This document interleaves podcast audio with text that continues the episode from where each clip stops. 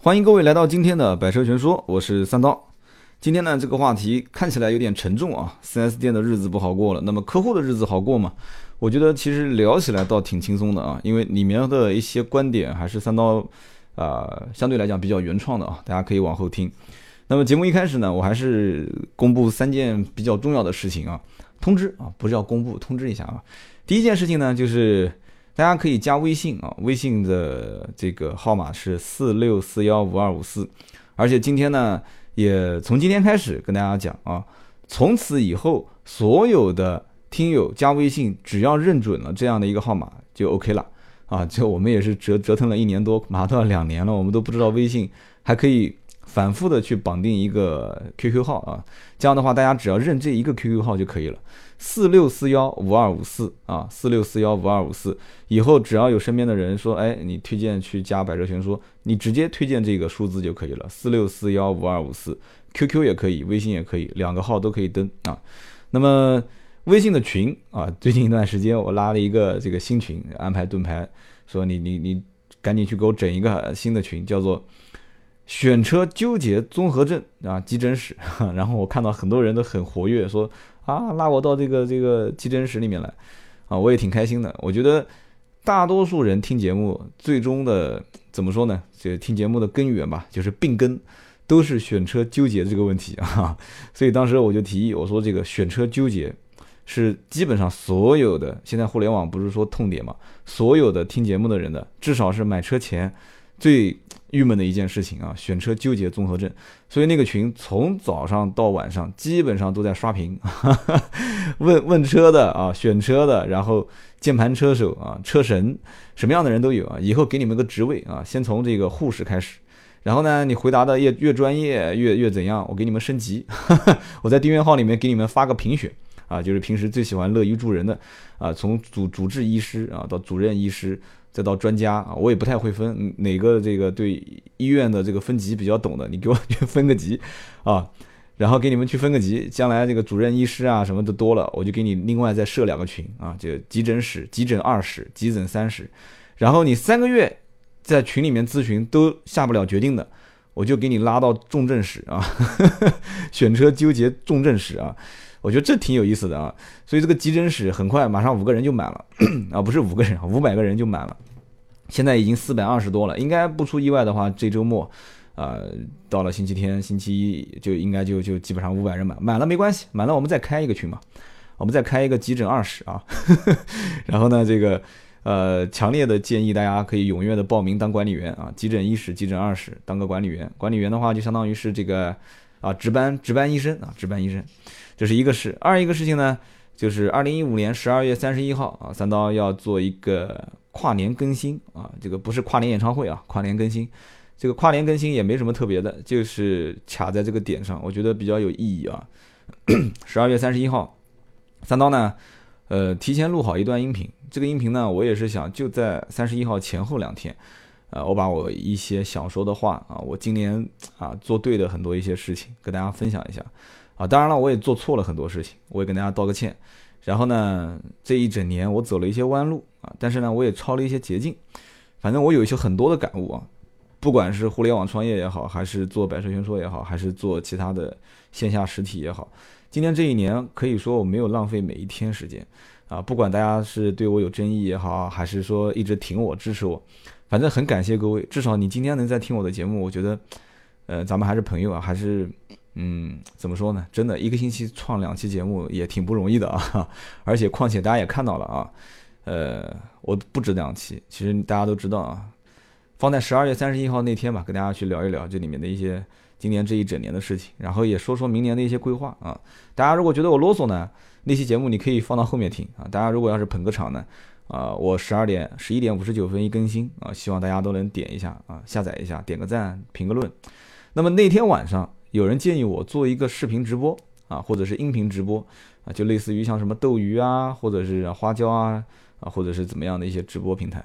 直播平台我也试过，但是直播平台呢太卡啊。我曾经就不说我是谁，就是正常的，我拿个手机我直播，跟大家来聊聊车。当时随随时随地在线都是三四百号人，三四百号人的话，呃，怎么讲呢？那没有人认出这是三刀啊，这很奇怪，说明知名度还不还是不够啊。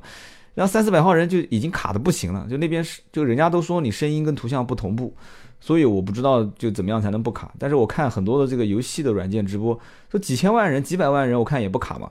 所以你让我去研究研究，我觉得这个里面应该还是有文章是可以做的啊。这是一个，就是是不是视频直播或者是音频直播，你让我考虑考虑啊。那么还有一个呢，就是跟大家要说一下一六年的节目的一些小改版。大家呢，其实我知道最想听的就是三刀聊车，但是呢，大家也看到了，基本上最近这小半年我聊车聊的都很少。这里面的各种原因，我希望在十二月三十一号那天，大家可以听一听，我会跟大家去解释一下。我只解释一次啊，从此以后节目里面不会再跟你提这个事情。那么为什么我不聊车？这里面有原因。那么同时，我一六年的时候，我还会回归到当年聊车的状态，而且我聊什么车，呃，怎么说呢？会非常非常多。我就跟你讲，我会聊很多不同的车型，然后怎么聊啊？我也可以跟你讲，就是现场的气氛会非常的真实。啊，就是我的聊天的这个氛围会非常之真实啊。那么大家以前就记得我曾经拿手机在边开车边边录音啊，大家觉得很爽啊，听起来也很很过瘾，很很想怀念当时那种状态啊。我可以告诉你，很快你就会听到当年那种状态，但是我不知道你还能回不回不回不回得去啊？回不回得去那是你的事啊。但是我呢会觉得说现在做节目跟以前的感觉好像又找回来了那么一些啊，所以呢不用担心啊，三刀没变啊，三刀还是保持原来的那种状态。我也会保护自己的一些原创的东西，也会保持自己当时的那种，啊，怎么说呢？就是随便说啊，粗制滥造、胡说八道这种状态。你放心啊，我一定会这样子坚持下去的。至于有人说啊，三刀节目被人充值了啊，三刀节目商业化了，废话，三刀节目不商业化以后怎么往下走？但是商业的东西怎么去让它跟你的自己的观点结合？这就是今年一五年为什么会遇到的问题点。大家其实都看到了，但是没关系啊，十二月三十一号跟大家来聊。一六年的小改版啊，一六年的小改版，包括一六年怎么去商业，怎么去不商业，我会跟大家讲得很清楚啊，铁粉都可以去听一下啊。至于是过路客的话，那听不听也就无所谓了。那么一六年的话，还有一件事情，我觉得也应该提前跟大家讲一下啊。第四件事，一六年会出一档新节目啊，不叫百车百车全说，但是百车全说会转载啊，也可能会转载，也可能不转载，但是我会告诉你啊，大概在什么地方可以听到。一六年的这档节目，我可以现在就跟你讲，我已经录制好了四期。啊，而且这四期节目呢，呃，我不知道可以透露多少啊。这四期节目就是你们最喜欢听的车型和车型之间的比较啊。那么也不是我一个人在说啊，还有一个搭档，这个搭档的来头应该说比我还要大啊。但其实我没有什么来头啊，我只不过这两年做的可能稍微稍微有一些人捧捧场，但这个人的来头真的很大啊。所以呢，他跟我的配合，我们两个人之间啊，去以后。呃，就有点类似于大家一听可能就知道，就类似于东吴相对论的这样的感觉。我们俩去论车啊，东吴相对论是打通经济生活任督二脉，哎，一句话就说得很清楚了。那我们就打通你汽车生活任督二脉吧，对吧？买车用车啊，选车这方面，我觉得我们俩啊聊一聊唠一唠，而且我们俩这四期节目呢已经录制好了四期啊，就观点呢也是冲突比较大，有冲突才有看点嘛，对吧？呃，我比较是接近于啊，或者讲通俗一点，比较接地气啊，说的更多的是跟汽车有关的一些呃一线的一些事情。那这哥们儿呢说的呢，可能相对来讲更高大上一些，可能更多的他张口就来的是一些什么汽车文化、历史啊，啊品牌厂商啊，汽车的诞生啊，一代一代的迭代啊，如数家珍啊。我觉得我们俩在一起聊天，反正我觉得聊挺过瘾的，但我不知道你你听得过不过瘾啊。这个节目现在是进入到了一个专业的制作的阶段啊，我们从提头到剪辑啊，到最后都是专业制作，所以这个节目呢，我个人也比较期待。我希望在一六年的时候择一个好的日子啊，去首播，也希望大家能关注。呃，百车全说的改版啊，包括新节目的上上档啊诞生，我觉得我很期待一六年的到来，我不知道你期不期待。节目一开始我聊了这么长时间，我估计很多人都嫌烦了，说：“哎呀，你怎么这么废话？今天节目一开始十分钟时间都在聊这个。”但是我觉得很关键啊，为什么呢？我仔细算了算，虽然一个星期两期节目更新，我也蛮辛苦的，但是一个月也不过才八期节目啊，一年才不到一百期节目。有人讲说一年一百期节目不得了了啊，一个月一周两期，一个月四周八期，差不多一年九十多期，一一年才三百多天时间啊，也能产出将近一百期节目，而且。都是这个自己自己自己去弄自己去搞啊，我也没有像逻辑思维说有个团队啊啊，说列个题材，谁能给我一个题材，我给你两万块钱啊，我没那么大手笔啊。但是，一六年的话，真的你们会看到一些改变。但是，我觉得还是慢慢来，毕竟，呃，怎么说呢？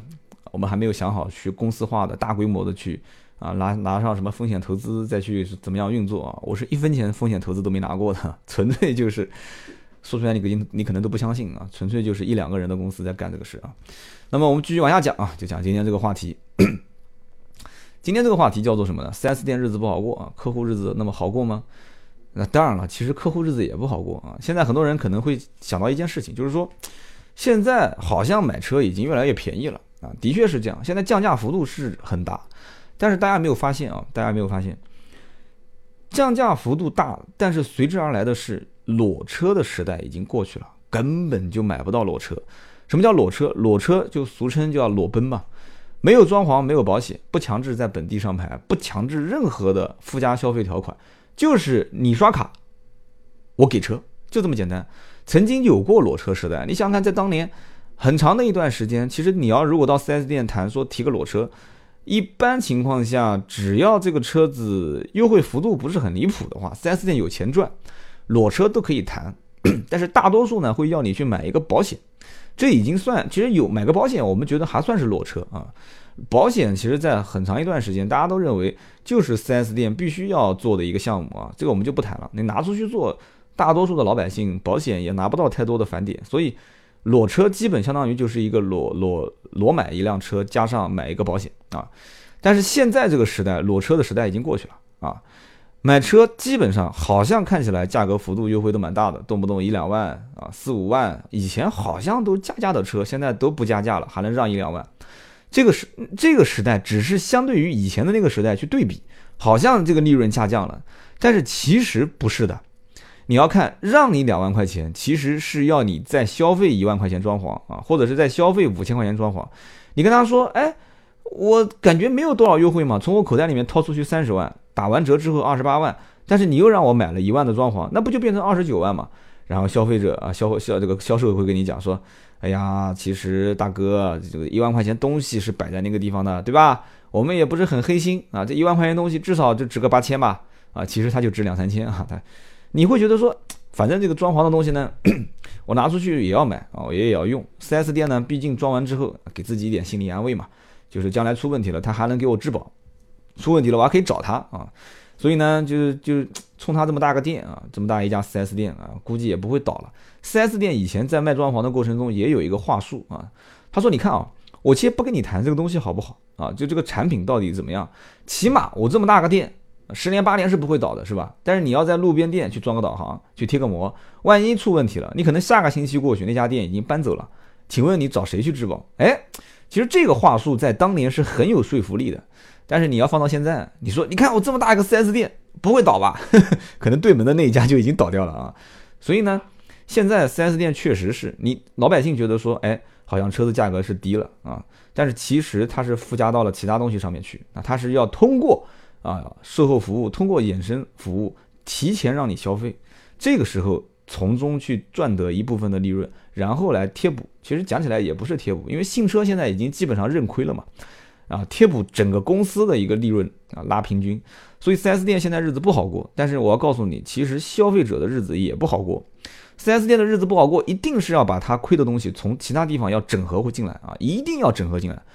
所以就像我们啊，我也在做互联网创业，也有很多的一些大型的这个传统的 4S 店经销商集团找到我啊，找到我们说问三刀啊啊，问你们团队啊，现在做互联网创业啊，然后目前国内也比较牛逼的几个大的。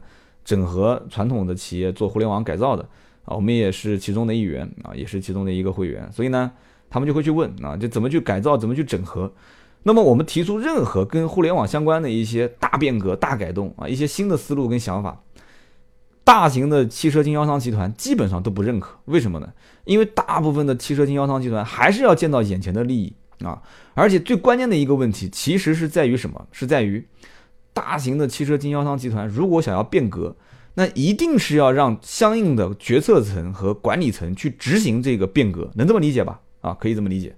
那么决策层和管理层一般都是什么样岁数的人？大部分都是在四十往上走啊，能做到决策层、总经理、副总经理，甚至都五十开外啊。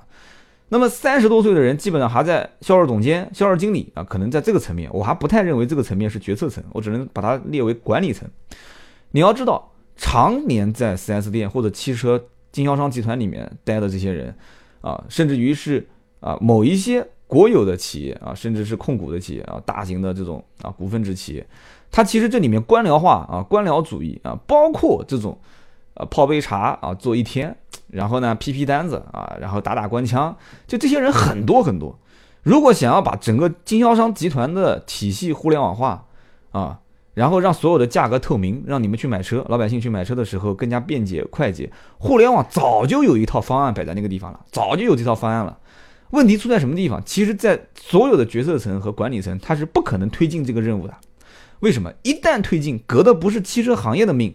首先革的就是这些在汽车行业从业的几十年的这些人的命，就他们这些人就没有活干了嘛，是不是这个道理？所以现在所有的总经理其实日子都不好过啊，那屁股坐在椅子上面其实都是火热的。外面的互联网浪潮喊声那么大啊，都是一帮背着个双肩包啊，然后天天拿个笔记本电脑说模式的这些人，然后他们就跟上面的投资人啊，跟老板就讲说这些小家伙根本就干不来的。怎么可能新车的整车电商、整车新车电商去整合？怎么可能？不可能，对吧？淘宝、京东都干不好，他们能干好？不可能，不可能，都是这么讲的。但是其实从下往上已经在闹革命了，在拉风险投资，动不动两个亿、三个亿、十个亿啊，甚至还是美金。啊，所以经销商集团现在也是，也是在想到底怎么去变革。其实决心很大，但是真正推动的不可能是老板本身，是底下的决策层和管理层。但是决策层和管理层都是四十多岁、五十多岁的人，这些人是不愿意看到互联网有一天去把整个经销商集团 4S 店体系给改造啊。所以这就是我讲的这一点。刚刚我说的啊，第一点就是新车亏钱，4S 店日子不好过。那么销售和消费者的日子好过不好过也不好过，为什么？他已经转嫁到其他地方去了。所以以前 4S 店的利润是新车销售排第一，售后维修排第二，延伸服务排第三啊。什么叫延伸服务呢？装潢啊，金融，然后包括啊金融按揭、保险啊。以前还没有其他的什么东西，就以前基本上相当于什么？相当于一轮驱动。现在不讲到什么两轮驱动啊，前驱后驱，然后四轮驱动嘛。以前其实就是一轮驱动，把新车卖卖好。老板认为新车就钱挣的已经够多了，对吧？然后售后，售后是我应得的，对吧？这些车反正自然回厂，我觉得是应得的。所以以前对于什么装潢精品、衍生服务根本就看不上啊。所以以前的时代就是新车销售排第一啊，利润；售后服务排第二，衍生服务根本就不看。到了现在这个阶段，是售后服务开始上来了啊，就是只能靠售后拉动整个 4S 店的经销商的。这个利益，所以售后为什么大量的去卖什么一两万块钱终身免费保养，卖这个券，开始回笼资金嘛，是吧？要把你锁在售后，将来大保养的时候啊，甚至换一些大的零部件的时候，你还能想到它啊？为什么要去续保？续保将来出事故了啊，甚至贴钱让你续保。4S 店经常会打电话给你，对吧？4S 店，哎，你好，我是你当时买车的 4S 店，你今年如果续保的话，我再赠送你两次保养，我赠送你三次保养，我赠送你免费做漆。啊，你去比一下，发现哎，比人保车险。比平安的这个电话车险还便宜，那为什么不去 4S 店保呢？但他他贴钱给你保，什么原因呢？他会给你附加一个啊，好比说是 4S 店定损啊，只有在 4S 店定损价格才能去赔付到原厂的配件价格。这个时候你说哦，原来是这样，来来来保保保保，那么保了之后撞了之后啊，将来就回到这家 4S 店来修。所以售后维修排第一，那么新车销售排第二吗？不是的，衍生服务排第二。衍生业务现在装潢、金融、按揭，现在甚至以租代售，甚至 4S 店自己出一些产品啊，跟银行做，然后跟银行搭配金融公司做，甚至就单独跟金融公司做啊，跟厂家的贴息做，反正就是乱七八糟的搭来搭去的。所以售后维修排第一，延伸服务排第二，新车销售的利润排第三啊，甚至根本就不要排了，这根本不挣钱。那么往后走会变成什么样？往后走一定是延伸服务排第一，售后维修排第二吗？我告诉你，可能售后维修直接跟你就没有半毛钱关系了，直接拿走，几个品牌综合在一起开一家店，不需要那么大的场地去浪费到说前面是卖新车，后面是维修车辆，完全可以三四家维修车间并在一起嘛，工具都可以合并，人员都可以合并，太浪费了。现在这么多家品牌去建这么多家 4S 店，完全是浪费。所以曾经我跟一个经销商集团的老大啊在一起聊天啊，我觉得聊的这个观点也挺好的。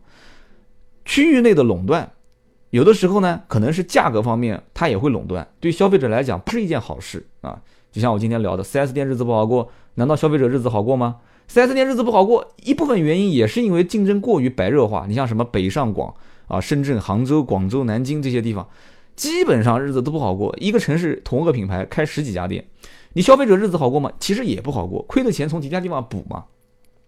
我们曾经跟有个集团的老总聊过这个话题啊，他说，其实在一个区域内，如果单一品牌啊，如果单一品牌被垄断的话啊，被垄断的话，它其实并不是日子不好过，它反而就包括消费者的日子也不是不好过啊。经销商日子一定好过了吗？但也还好啊。消费者日子不一定不好过，为什么？你看啊，如果十家八家经销商在一起的话，它的资源没有整合，没有优化，成本一定是高的，而且他要考虑到跟其他家去竞争。啊，去拼价格，去杀价格，去拼服务啊！其实服务也要担成本的。那么最终一定会到一个临界点，到了这个临界点之后，它开始反弹，大家都发现不能再往下拖了啊，再拖根本就不行了，开始反弹。这个反弹是反逼过来的，它不是自然的市场的行为，它反逼过来的。所以这个时候，它会通过各种各样的强制性的手段，让消费者去消费。就像现在这种情况啊，价格越来越低了，低到最后亏的连裤头都没有了，怎么办？好，反逼你去消费装潢，反逼你一定要贷款，你不贷款我就不给你优惠，你不装潢我就不给你优惠。所以日子一定不好过嘛。那么在区域内被一家经销商集团整合之后，其实你看起来好像说价格没有太优惠，但是它服务各方面被这一家集团统一整合了，它的成本降低了啊。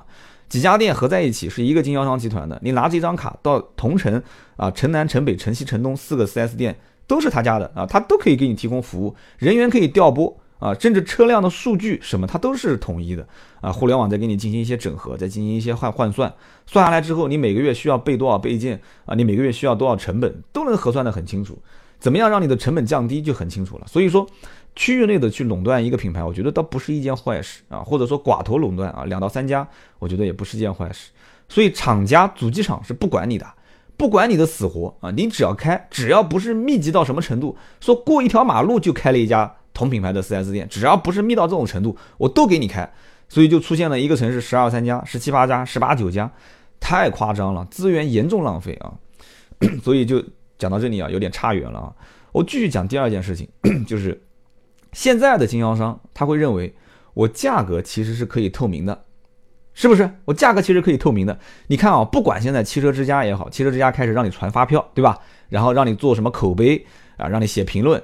现在就是想把汽车的销售价格做透明，其实经销，其实我觉得这都是胡扯。汽车之家根本就不会玩车啊，易车网的这种模式，什么会买车、易车商城，那都是扯啊。这里面很多的东西，一看就是一群不懂车的人在一起玩啊。当然，我讲这话他们会觉得说很不爽，但是我明显是，特别是赶集，赶集就是一群外行在做车啊，纯粹的外行在做车。我觉得就根本不要烧投资人的钱了。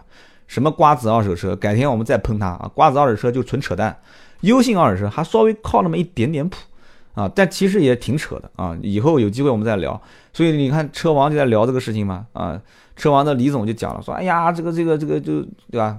价格虚高啊，拉动整个 4S 店啊，不是 4S 店，整个市场的二手车价格虚高，这是个必然的过程。那我还是挺赞成的啊，让这个不会玩二手车的瓜子啊烧点钱，再让这个土豪优信烧点钱，然后呢把整个二手车行情往上烧，这挺好的。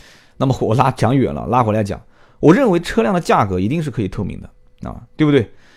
汽车之家也好，易车也好，做价格的透明化，做一个报价体系，我觉得是合理的。而且现在有很多的一些团购网站啊，也在做所谓的什么报价平台啊，价格越来越透明。其实我想讲的是什么呢？这一层窗户纸啊，这一层窗户纸，大家都想去捅破。对吧？汽车之家也想捅啊，易车也想捅，大家都想捅啊。用什么样的各种各样的什么什么会买车啊，然后去捅，对吧？用汽车之家的报价平台上传发票去捅啊。你国外不管是 Edmunds 还是做 KBB 也好，他都是想去捅，有什么用呢？经销商集团直接给你公布底价不就行了吗？对吧？以后直接退一反三，反三同城最低，对吧？直接几家经销商合在一起，我们就不要唠了，大家都不要唠了，直接放个底价。当然了，你就算去签协议没有用。肯定有一家还是要破底线的，没有关系。客户不是要问到全城市当中的最低价，客户只是希望自己买的这个价格，不要今天买完，明天到其他店一问，又比我便宜两千块钱。他要的其实就这个感觉啊。所以说这一层窗户纸不用你去捅，经销商自己会去把它给捅破的啊。以后的互联网化啊，互联网它就是一个比价平台。其实，在中国，互联网就是一个比贱的时代，就是比谁更贱啊，就是比谁的价格比谁的价格更低，然后啪排个搜索引擎排到最低啊，最低最低。你要知道，以前我们上淘宝买东西，可能价格从低到高排列，是不是？能这么理解吧？你现在谁还是从价格从低到高排列？你举个手让我看，你举个手，基本上没有了。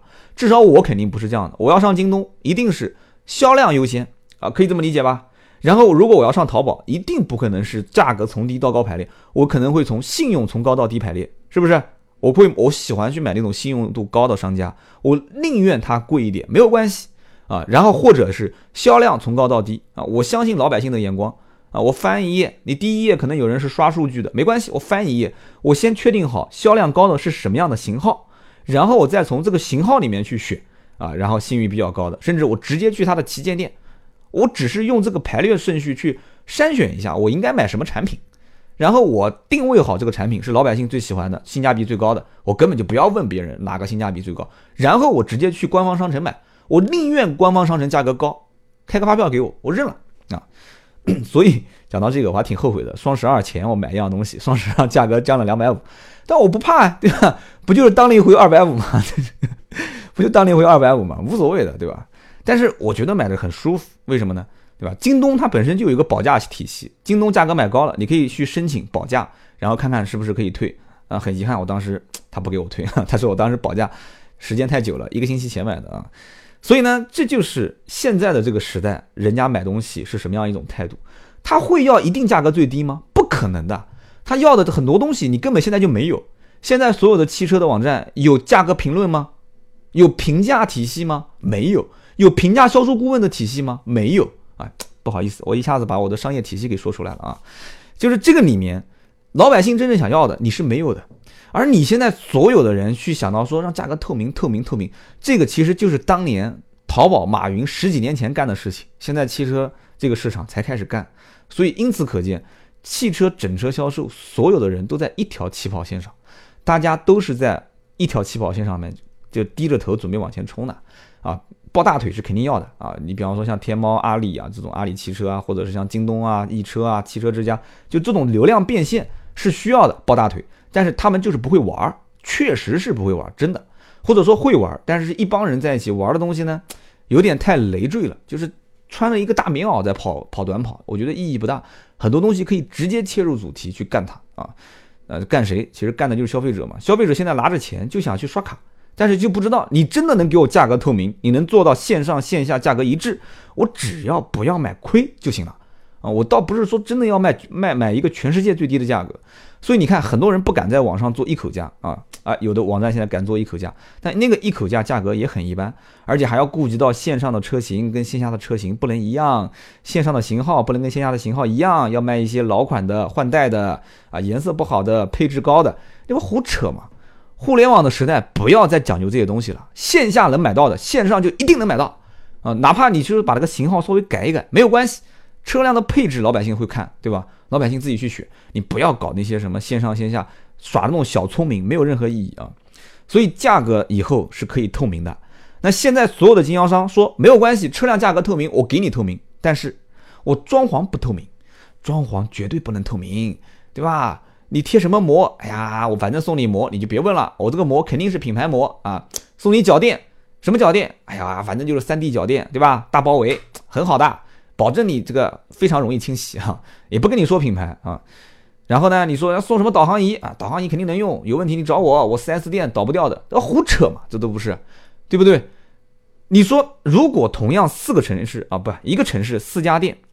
同一家店送导航贴膜脚垫，我可以负责任的告诉你，另外一家店如果导航给你用的是品牌的，比方说飞鸽、路畅啊，然后真皮座椅给你用的用的也是品牌的，比方说什么五羊啊、施耐德啊，然后贴膜给你也是用的品牌的，比方说什么啊，就很多了，什么三 M，但三 M 假的比较多啊，比方说这个龙膜、威固啊这些啊，如果用的都是品牌的，而且给你电子验证码，可以上网去查啊，我们且说它是真的。这个时候，你再到另外一家，他说：“哎呀，我给你反正是品牌膜，也就什么牌子？”说了半天说不上来。再问什么什么牌子啊？说了一个杂牌。脚垫是什么牌子？呃，也说不上来，反正就是脚垫。一看破破烂烂的，两边啊都已经变形的那种脚垫。两家的成本几乎可以差到一倍啊，可以差到一倍都不止。所以你同样，比方说那家店给你让了比这家店便宜了一千块钱，多便宜了，现金优惠一千块钱，然后你感觉两家店送的东西是一样的，你搞错了。这家店送给你的装潢的成本比那家店的装潢成本可能差三四千块钱，你相不相信啊？而这家店的现金只给你优惠了一千块钱，你实际还是亏。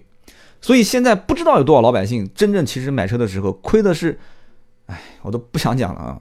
所以现在是。车价透明，但是装潢或者延伸服务里面的一些东西是不透明的，经销商也不会给你讲清楚这里面透明的东西啊，啊，所以将来一定会通过互联网把车辆价格透明，这放一边。我觉得车辆价格现在很多网站已经可以做到很透明、很透明了。你可以发现，现在不管是几个汽车网站啊，还是一些小的自主创业的一些汽车平台，都可以把汽车的相关的售价做得很透明啊，这个已经不是什么很了不起的事情了。而把所有跟客户消费相关的内容，包括甚至于出库费啊，甚至于临牌，甚至于上牌的费用啊，包括以后比方说二二手车的过户费用啊，包括装潢，装潢一定要精细到什么产品啊？现在大数据时代，你别跟我讲说产品太多，根本分门别类分不了，你别跟我扯这些事情，一定能分。你就算贴膜，贴膜我三刀能说出的牌子可能有四五十个，我觉得你能见到的也就那么多了。啊，你可能说啊，外面的膜的牌子很多啊，一两百个，你别跟我扯那么多，一两百个，剩下来的那些都是贴牌，真正不贴牌啊，已经有一定名气的也就十几二十个啊，所以你把膜的牌子给我确定好，脚垫脚垫其实就那么几个比较有名的，我也不说了，不大家，我前面已经帮很多打广告了，我不打了啊，脚垫的牌子你给我你给我列好啊，然后你的导航的牌子你给我说好，你真皮座椅的牌子你跟我说好，我可以负责任的讲，大多数的客户。所谓的什么赠送装潢啦啊，或者消费买装潢，你根本就没有问过他买的给你的是什么牌子，这里面水分水分非常之大。现在来讲，经销商说，哎呀，我我我这个肯定不能给你透明啊，我肯定不能给你去比价啊。我跟你讲，所有的商业化的东西，就是所有的工业产品，在互联网这个环境里面，它是一定是可以比价的。现在都二维码了，直接一扫价格就出来了，你还藏着掖着干嘛呢？将来互联网一定是价格又透明。装潢、延伸服务、上牌、保险，什么所谓的手续费、出库费、临牌费，所有的必须给我透明啊！所以在这方面讲，有人讲说那全透明了，你根本就挣不到钱，做不到生意啦，对不对？三刀你简直就是一个坏蛋啊！你现在跳出经销商圈子了，你开始就在里面说这里面的一些黑幕了，是吧？你小心以后人家封杀你啊！没关系，这不是黑幕，大家都清楚，你不知道吗？你去 4S 店买东西，你不知道吗？经销商集团不清楚吗？也很清楚啊，藏着掖着，这个不能给你报，那个不能给你报，一定是将来啊，装潢价格比新车价格还透明。中国人就是这样的一种感觉啊，你越是想藏着掖着的，我越是想知道啊，将来一定会价格比新车价格还透明。为什么呢？因为这种小产品，这种小的同型号的又没什么技术含量的，脚垫有什么技术含量，对吧？真皮座椅有什么技术含量？都没有技术含量的。只要有一个平台把它整合进来，只要一对比一竞价，清清楚楚！所以这就是我的第二个预言：今后的装潢价格、什么延伸服务这些价格，一定是比新车价格还要透明啊！那么再往下讲，将来会怎么样？将来贷款肯定是主流，但是你要知道，贷款贷了这么多年，从以前一家店卖一百辆车，可能就六七辆车贷款，到现在一家店卖一百辆车，可能少则二十多辆车贷款，百分之二十，这叫贷款渗透率；多则可能百分之五十啊，都是贷款。将来我告诉你，贷款都不一定是，就是贷款消费一定是主流，但是贷款都不一定是你的唯一选择啊。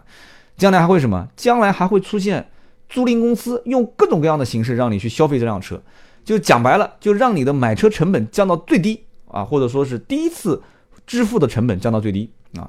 我一讲，可能很多一线城市的人都知道了，就是以租代售。现在的以租代售已经慢慢开始起苗头了，很多的公司都在做。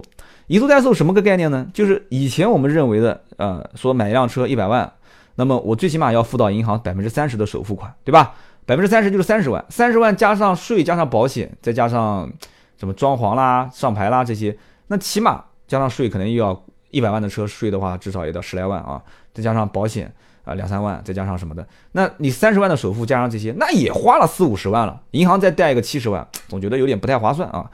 现在以租代售可以做到什么样？可以做到一百万的车，你只要付百分之十的押金。啊，但是随便说说的，这里面可能还涉及到其他的费用，但大体上就是十万块钱，十万块钱的押金，然后每个月还的是租金，这两个这两个解释是不一样的，贷款是首付款，然后还的是月供，这个是押金，然后还的是租金。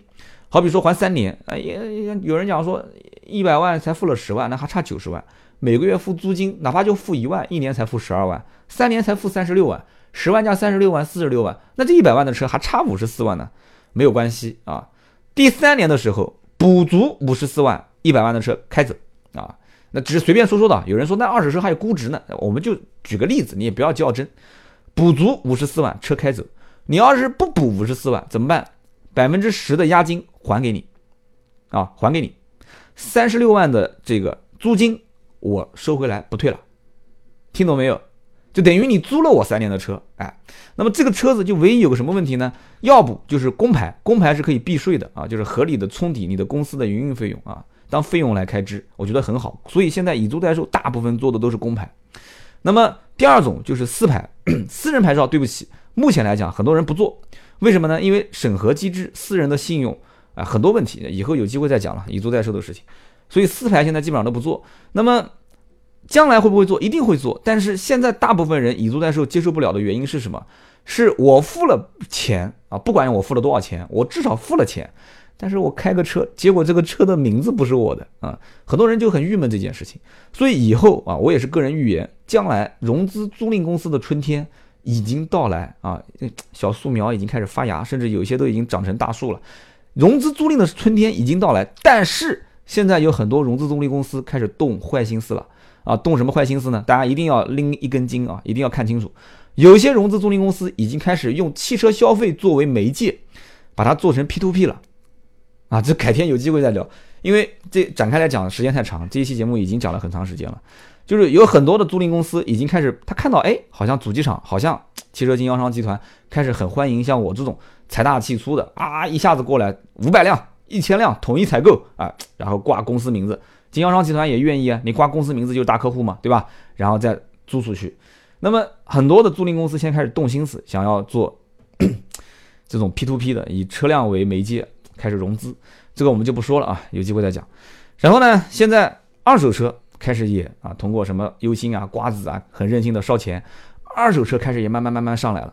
二手车会促进两个消费，第一个就是让大家去置换二手车，因为很多人一看说，哎呀，我去优信，我的车一一年的卖那么高啊，哎呀，那我还不如把它卖掉呢。一看说呀，说瓜子二手车车卖那么高，优信跟瓜子是非常操蛋的两个平台，真的，两个平台直接把二手车的价格。一路飙升啊，一路飙升，真的飙得非常非常高。所谓的什么个人卖家卖给个人买家啊，这是纯粹是偏外行，纯粹是偏外行。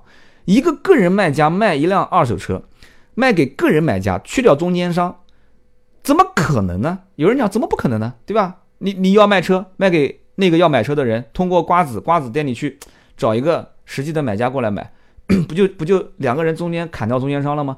一个卖二手车的人。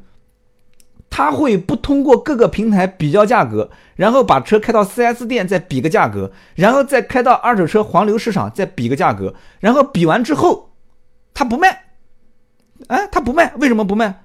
因为他觉得这些价格都不合适，价格给的都太低了。为什么太低了？因为优信跟瓜子跟他讲，没关系的，你可以放到我们平台上来卖，我们会带你卖个好价格，是这个概念吗？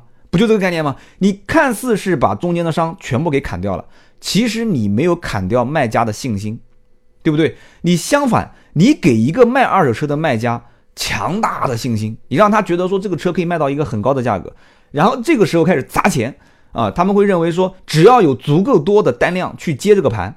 只要有足够多的 C 端用户说：“哎呀，这个车有质保，十四天可退，优信瓜子牛逼，好公司，大公司，地铁口全是广告，它一定不会倒闭啊！只要觉得说它能做信任背书，我去买这个车一定不会有问题的。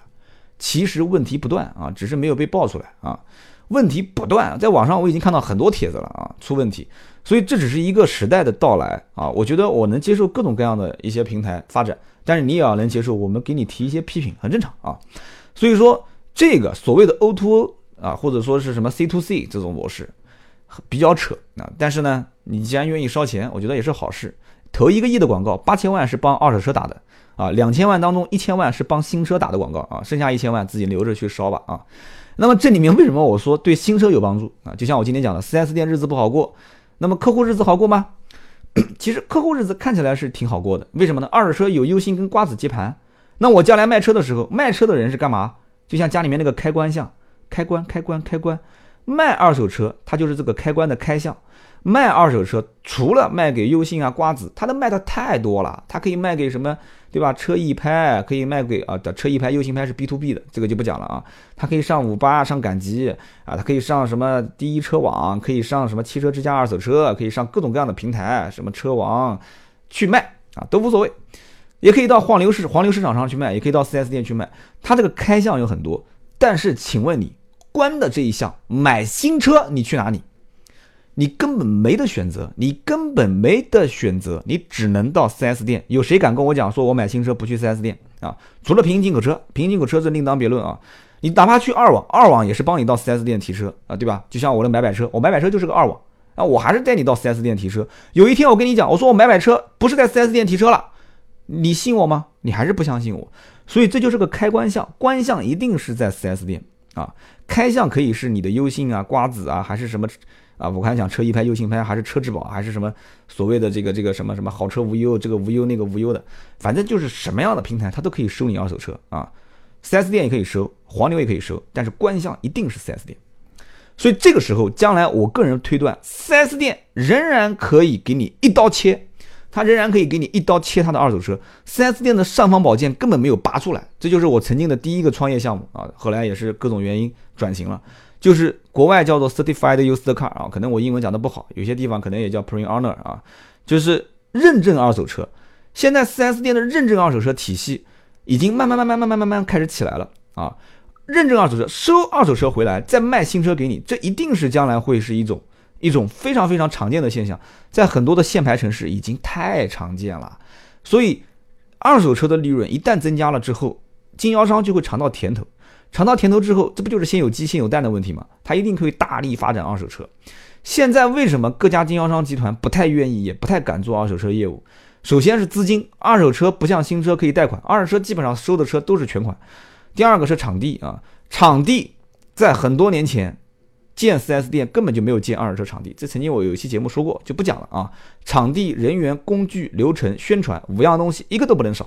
但是对于 4S 店二手车业务来讲，五样东西一个都没有啊，就是光蛋啊，只能说是 4S 店的老总简直是脑袋被水给打了啊，就脑袋被枪打了进水了。但是你要让我做 4S 店老总，我说实话，我脑袋也进水了，那怎么办呢？因为我不敢呀，对不对？我不敢啊，我我我搞一个场地那么大，然后让你去拿钱去收二手车，那我新车怎么办？我新车现在每一年还有采购任务，对不对？我售后怎么办？所以这些东西都要改造。都要改，将来一定是产业变革啊！二手车一定是主流业务，这不用讲的，大家都看到，但没有人敢往前走。现在还不错，有一些大的集团，像永达、什么广汇啊，广汇现在动作比较大，对吧？并了那么多企业，还上市了，对吧？所以将来动作一定会从这些大集团开始走啊，开始先做起。包括像什么中升集团，中升集团去年一年啊，先做这个终身易汇二手车，然后到处去并啊，一会儿是分什么华东一区、二区，然后再重新并，然后再重新调整。啊，一会儿又让销售员什么华东一区总经理去去合作，然后什么个人经营、公司经营，反正就是搞来搞去的，反正也没摸出一个特别特别好像很靠谱的模式。但是起码人家在做啊，永达也在做，广汇也在做，中升也在做，还是庞大也在做，都在尝试。所以这个经销商集团的尝试，对将来二手车促进新车销售，它会是一个帮助的，这是个合理的，我也非常非常之赞成啊。那么平行进口，刚刚我提了一嘴。我现在可以负责任的跟你讲，很多的 4S 店现在在展厅里面放的就是平行进口车，你信不信啊？我可以三刀用我的信任信誉担保。现在我已经看到很多 4S 店啊，就是明明可以开业，开业你要拿到一个就是就是像像坡叫叫叫什么过 portal 啊是吧？反正就是过一个系统，一定要拿到系统那个代码，拿到那个系统代码你才能靠车，你才能从厂家进配件。4S 店明明已经符合规定了，可以过这个系统了。不过，一直不过，一直拖。为什么一直不过，一直拖呢？因为这一家不过系统的 4S 店，造的跟正常的 4S 店规模是一样的，老百姓不就认可了吗？然后进货不从厂家进，从哪边进呢？从其他的 4S 店进。哎，有人说那不傻吗？从其他 4S 店进，难道比厂家进货还便宜呢？我告诉你，真的是比厂家进货便宜。为什么？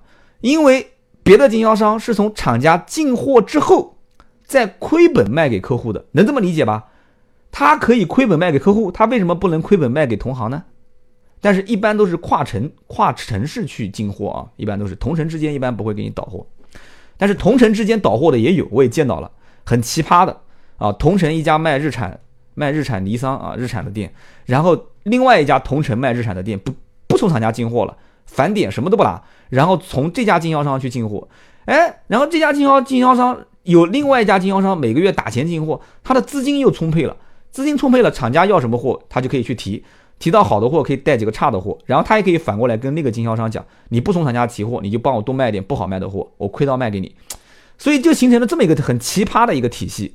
4S 店跟 4S 店之间进货，我跟你讲，我还见过 4S 店里面放平行进口车的，我刚刚前面已经提了，很夸张啊，宝马的 4S 店放的是平行进口，真的啊，我这个已经无语了。所以主机厂的利益，你想，主机厂现在厂家还是想保护经销商，不让经销商去。就是出现什么问题，还让他们去挣到一点钱啊！我曾我曾经也跟主机厂说过，我说你能不能给我批一个授权，我开一个网络的 4S 店。主机厂讲说不行哎，厂家跟我其实有些人关系也不错，说不行哎，说这个你要知道啊，三刀，你在网上开一个 4S 店，你实际上你进货动的就是经销商的利益。我们目前来讲还是要保护经销商利益。你想现在他妈经销商都不去保护你厂商利益了，都是在互相之间倒货，不拿你的返点，都跨区域销售。脱裤子底价销售、亏本销售，然后还去进平行进口车，你说厂商将来会保护经销商吗？这就是我的第四个预言：厂商将来一定不保护经销商，经销商一定也不会保护厂商，大家各走各的，啊，你就好好造你的车，我好好卖我的车，你别管我啊。所以这就像国外，国外两大汽车经销商，对吧？一个 AutoNation 啊，一个潘士奇，两大汽车经销商，基本上你在在整个北美你看到的就是这些汽汽车经销商集团，你看不到其他人。所以说他的这个权重是非常大，话语权是非常重的啊。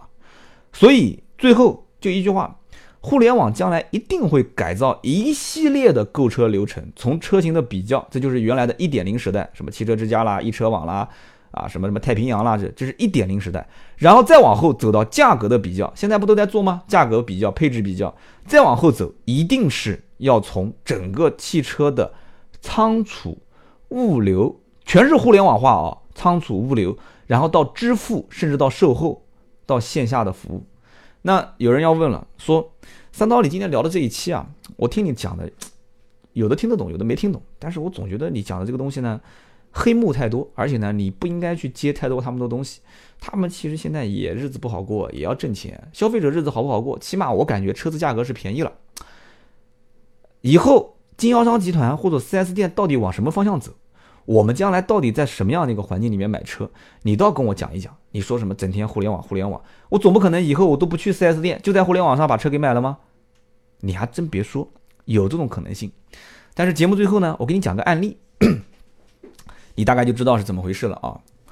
在我们家门口啊，但我也不给你暴露我的方位，就在我家附近有一个商城叫做红悦城啊，我也不怕给他打广告啊。彩虹的红，月呢就是。喜悦的悦啊，红悦城，红悦城的这个 logo 是什么呢？红悦城的这个 logo 是一个像 W 一样的一个英文字母啊，它可能它它的英文叫 Wonder 是吧？Wonder City 啊，英文不好。这个 W 的英文字母正好就是两个大人啊，一个是红色的，一个是蓝色的，就代表一个老婆一个老公，中间牵着手牵了一个小朋友。这个 logo 我觉得设计的很牛逼，真的不佩服不行，我觉得真的是非常好。红悦城在整个南京这一带人气是最旺的啊，它地理位置还不算太好，它地理位置还挺偏的，旁边也没什么地铁，但是周一到周五，特别是周末，哇，这人气旺的一塌糊涂，比万达的人气还旺。南京还有水游城，还有什么中央商场这些都比它旺，为什么？很多人回答不出这个问题，但是你要问我老婆，我老婆马上就可以回答上来，因为红悦城就是做小孩的生意。它里面玩的那个喷泉特别有意思，而且经常会有主题活动，而且整个一层楼全是小孩玩的，所以他这个小孩来玩，小孩是未成年人，他不可能自己过来玩，对不对？你像我们带个两三岁的小朋友，我们家小宝宝啊过去玩，那大人一定要陪同，大人带小朋友来玩，你光是玩吗？中国人总归有种心态，这么大一家店，对吧？花那么多的钱去搞活动，那我们总归要消费一点嘛。而且他确实消费的东西也不差，都是一些精品啊，买衣服也好吃啊也好喝也好，所以红悦城的人气非常之旺。有人会讲说，哎，那照你这么讲，这个线下营销模式，线上不都能买得到嘛，对吧？线下东西线上都能买得到。我告诉你，我家夫人买东西，她就不喜欢在线上啊。他就觉得说什么衣服啊这些东西就一定要到线下去买，一定要到线下去体验啊，他会觉得说体验这是一种很重要的感觉，而且还有一个就是说线下的东西他卖这个价格他一定是有道理的，他正常有成本就有成本没有关系，线上可以买什么？就你们男人喜欢的那些东西啊，男人喜欢的那些电器啊这些，我女人我不喜欢，你去线上，女人她就是喜欢线下，就是喜欢在那边购物啊逛街这种感觉，所以说。线下的体验购物体验店，我觉得这“体验”两个字，我觉得乔布斯太牛逼了啊！把“体验”这两个字发挥到极致，这才是关键。所以为什么我插了一个红悦城的这个案例呢？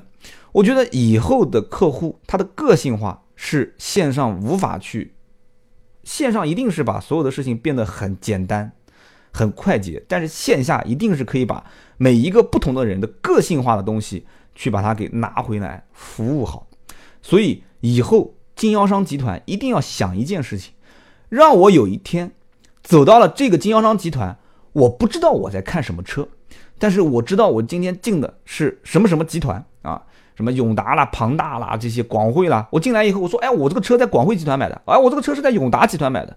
一提到说永达集团，哇，永达集团牛逼，二十四小时服务，对吧？甚至都贵式服务，一进门，哎呀，不要太好。我跟你讲，进去喝的咖啡都是那个星巴克过来的啊。然后给今天给多少品牌打广告啊？就是说，你的服务一定要一定要到极致啊，就已经能服务到这个客户已经从进门开始就爽到不行啊。这才是将来经销商集团要干的一个改造的重点。将来我们这一代，当然了，我还算比较老的，八五后啊，甚至九零后这一代人，他花钱一定花的是个性化的服务的钱。别跟我扯那些没有用的，他一定是花了这个钱。所以说，经销商集团以后的改造，不要跟我谈那么多，说啊怎么能让利润从这个地方出来，从那个地方出来，利润就在服务上面。你前期不投资，你后期想挣钱，扯淡。所以今天我讲那么多啊，4S 店日子不好过，那客户日子好过吗？也不好过。怎么才能好过呢？我其实节目最后已经说说了他我的想法和我的看法了啊，包括中间还说到一些汽车厂商、主机厂，包括网站的一些一些内容。今天这个脱口秀我也不剪了啊，五十二分钟纯脱口，也没有稿子，就跟大家随便聊聊。如果大家觉得说这种感觉不错，明年每一期都是感觉啊，每一期都是感觉，你继续关注我的节目。如果你觉得说这感觉不行啊，没关系，不行我也是这么聊，反正就是这样了。粗制滥造、胡说八道还是三刀的本色啊！大家记住加我们的微信四六四幺五二五四啊，永远就是这个号不会变，四六四幺五二五四，除非你把我的号给盗了。好，今天这期节目就在这里，我们下一期节目再聊。